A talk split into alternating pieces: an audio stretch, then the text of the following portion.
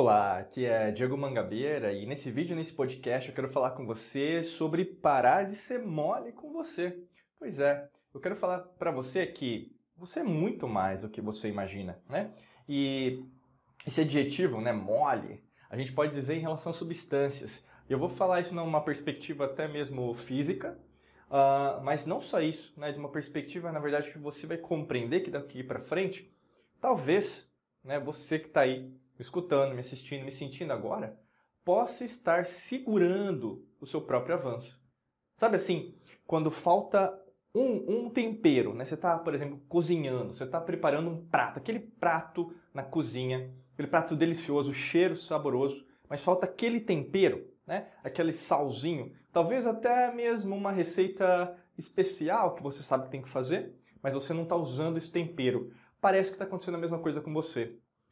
Quanto mais você chega próxima, próximo da sua libertação, sabe? Quando você sabe, putz, agora eu sei que as coisas estão dando certo, parece que pinta alguma coisa, ou alguém, uma situação, e te deixa fora do trilho. E aí, com essa situação né, emocional, muitas vezes, na verdade, grande maioria das vezes vai ser uma situação emocional, você se balança toda, todo, e aí no caso você desiste, fica mole, você se amolece, né? E isso tem um aspecto, primeiro, físico, né? tem a ver com o seu corpo. Mas não só isso. Né? Imagina que quando você é treinada, né? porque eu vou falar sempre nesse sentido, o que você é hoje, quem você é hoje, ou quem você acha que é hoje, é uma percepção. Né? Tem até a frase do Gottfried Leibniz, um dos nossos mentores aqui na Academia da Alquimia da Mente, e ele falava isso e fala, né, porque basicamente está acontecendo essa realidade, que a percepção não é a realidade. Se a percepção não é a realidade, você considera várias coisas sobre você, sobre a sua ótica. Ou mesmo, você vê o mundo do jeito que você acha que ele é, não do jeito que é de verdade. Né? E aí que é interessante. Por que, que eu quero dizer isso? Porque às vezes uma situação que você está enfrentando, para outra pessoa vai ser muito fácil de ser lidada.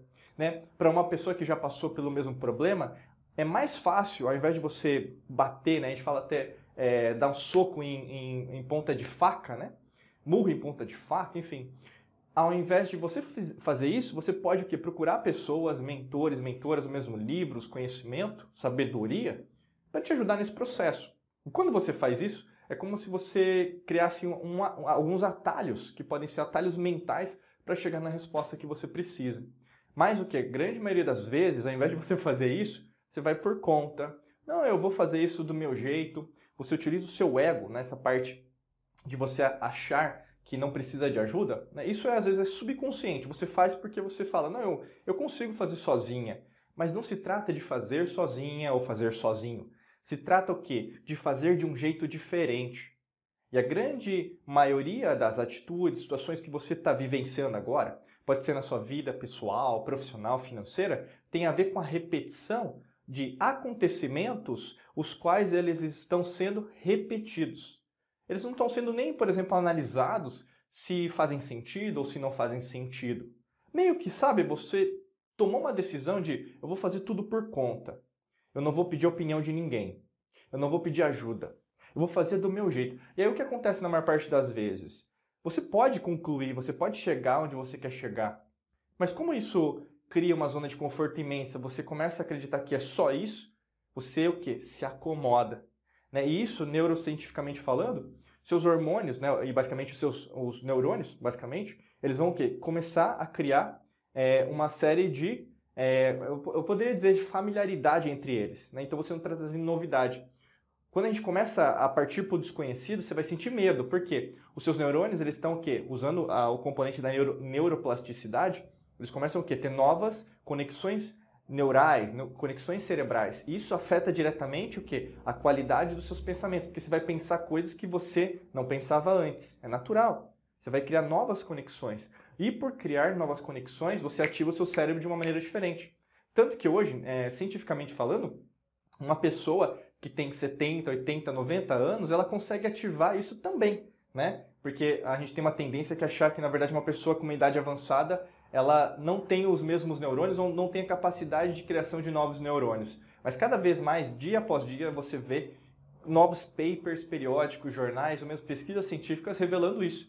Se você afeta essa mudança, essas sinapses cerebrais de uma maneira cada vez mais nova, né, renovada, você o quê? Tem a criação de novos neurônios. E isso afeta diretamente a qualidade dos seus pensamentos. E o que, que, isso tem a ver com você ser mole ou você ser, é, não, não ser duro em relação ao que você está acontecendo com você? É que você, basicamente, por você sentir-se cômoda, cômodo, você desiste facilmente. E essa dureza mental não se trata do rigor. Né? E muitas vezes se você acha que o contrário de mole é duro, né? Então eu vou ficar o quê? Sempre duro em relação aos meus pensamentos. Você é uma pessoa fria, você é uma pessoa é, arrogante, você é uma pessoa que na verdade não entende os pensamentos das outras pessoas. Eu não quero é, ser essa pessoa, Diego. Eu sou uma pessoa comunicativa, eu sou uma pessoa que quer o bem para a humanidade e fica numa hipocrisia de uma perspectiva o quê? Você acha que na verdade, se você ser mole a sua vida inteira, né, o universo vai te ajudar em relação a isso? Nós vivemos num mundo polar nessa terceira dimensão. Mole e duro, né, nessa perspectiva, então vamos pensar o que é rígido com algo que é maleável, elas são a mesma coisa. São basicamente como se fossem lados da mesma moeda. Vão te levar para o mesmo caminho. Mas se você se mantiver apenas de um lado, falando que eu sou fraca, Diego, eu não sei disso, eu não consigo fazer aquilo, eu não tenho os recursos. E aí fala, não tenho tempo, não tenho dinheiro, não tenho, é, não consigo trabalhar, não tenho esforço. As pessoas elas são injustas, o mundo é injusto. O que, que eu vou falar para você?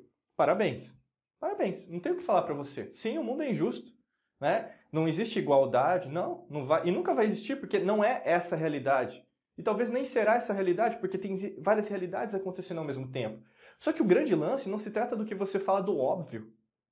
Se fosse o óbvio que você estivesse aqui, para que, que você estaria aqui? Para que haveria uma necessidade, aqui usando um pouquinho de filosofia, para que, que você está aqui?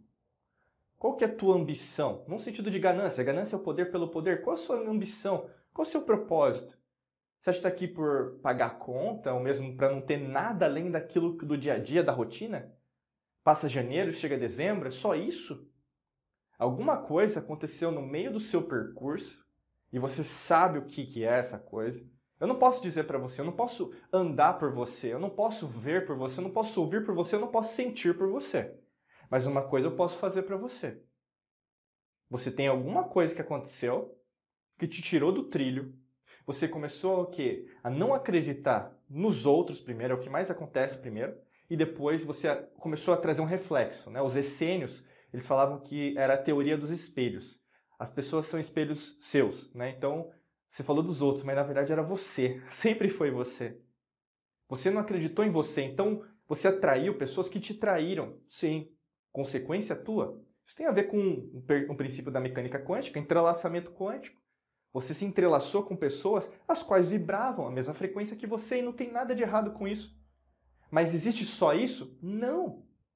É interessante que você optou por uma opção de vida extremista, ou é 8, ou é 80, ou é isso, ou é aquilo, né? E aí, no caso, você vê esse reflexo muito no mundo, tanto na bipolaridade como nos extremos. Né? Tem até um livro do Eric Hobsbawm, um grande historiador, que falava é, disso, né? A Era dos Extremos é o título do livro.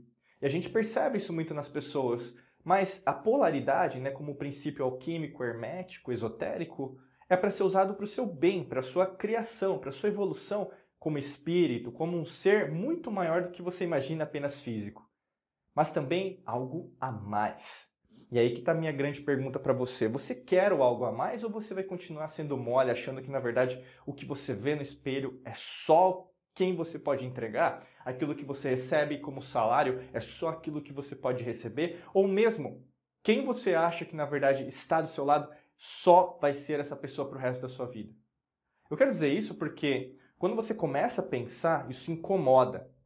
Você vai incomodar sua bioquímica, você vai começar o quê? Gerar novas sinapses cerebrais. Você vai começar o quê? A coordenar cada vez mais no seu coração também o quê? O seu segundo cérebro, que está dentro do seu coração, o seu terceiro cérebro, que está no seu sistema digestivo. Isso vai fazer com que você muitas vezes não compreenda e seu corpo às vezes vai querer o quê? Que você continue na sua zona de conforto. É normal. Porque você treinou, Imagina, você programou, seu corpo não está fazendo nada de errado. Mas quem, na verdade, não se programou para sentir tudo que dá para sentir como uma criança, sabe? Uma criança onde não tem limite. Não estou dizendo que a criança não tem que obedecer, é óbvio que tem, somente os mais velhos. Só que ao mesmo tempo que você se tornou um adulto chato, rude, é, duro em relação a qualquer coisa. E essa falta de maleabilidade em relação à vida, a gente fala muito sobre o balanceamento. Né? A gente fala até na astrologia, muitas pessoas acham que é só um signo astrológico. Não é. Você é os 12 signos astrológicos. A gente poderia falar e devagar por muitas coisas.